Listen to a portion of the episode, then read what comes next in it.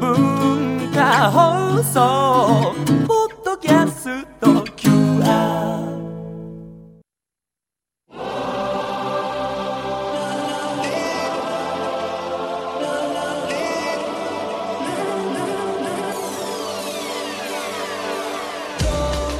文化放送ニュースマスターズマスターズインタビュー今週のインタビューは元陸上競技 400m ハードルの日本代表で現在は株式会社サムライの社長を務める為末大さん。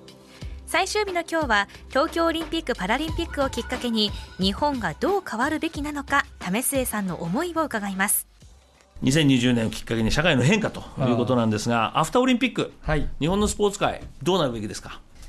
うんあのスポーツ界があの変わっていくっていう必要もある気がするんですけど、まあ、一つはやっぱり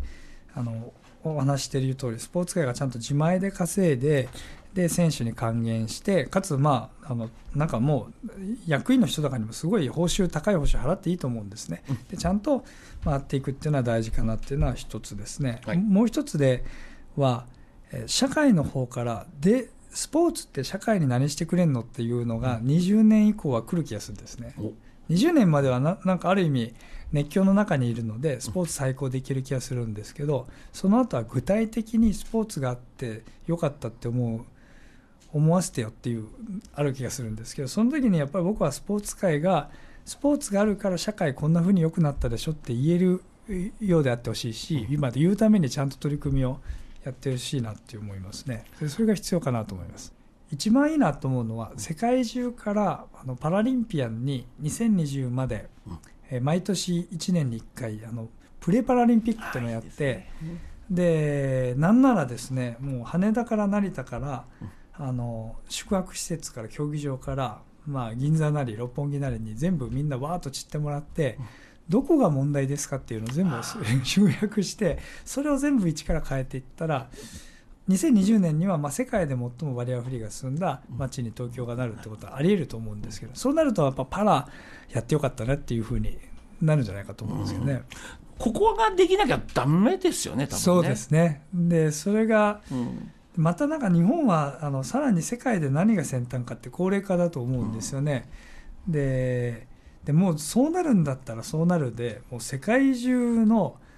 まあ、僕は自分のコンセプトで気に入ってるのは寛容な社会って思ってるんですけど、まあ、誰が来てもなんか寛容に受け入れてもらえるような施設上もまあ意識の上もそういうふうに東京、まあ、含めて日本がブランディングしていけば今後日本がポジション取れるとかあると思うんですね。でやっぱりあの64年の時のように経済大国をこれをきっかけにもう一度っていうのは、まあ、どう考えても難しいと思うんですけど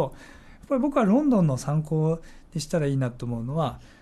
違う形の尊敬のされ方があるんだっていうのをななんかすごい見せてもらった気がしたんで日本は今度は別の形のあの世界の中で一目置かれるポジションを取るにはなんかパラリンピック高齢化社会、えーそれからバリアフリーとかそのあたりがすごくポイントになるんじゃないかって気がしてますね。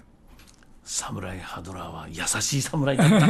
ということで、為末さんの今後の目標や夢について最後、お聞かせください。個人的にずっと人生であの追いかけたいのは人間の心を理解するっていうのは僕はすごい興味があることなんでこれをやっていくんですがあのもう一つやっぱスポーツ産業を大きくするとまあ僕は現役時代にずっとあの横目でプロ選手たちがビジネスクラスに乗るのを見ながらずっと自分がエコノミーで移動してて 日本の代表の陸上選手にビジネス乗せてあげたいっていう思いがあるんでやっぱスポーツ産業が大きくなってまあすごく儲かんなくてもそれなりに稼げるようになるようにするようなことを手伝っていきたいなと思ってます。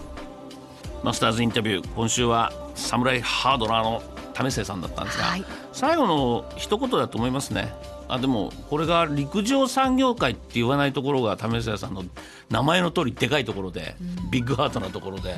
スポーツ産業全部がそういうふうに、まあ、選手たちがオリンピック代表選手もねビジネス協会の役員が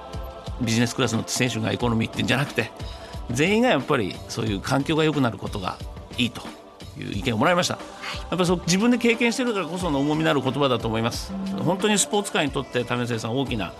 大きな存在なのでこれからも頑張っていってほしいと思いますしね。応援したいと思います。このマスターズインタビューはポッドキャストラジオクラウドでもお聞きいただけます。ニュースマスターズの番組ホームページをご覧ください、うん今週のお相手は為末大さんでした。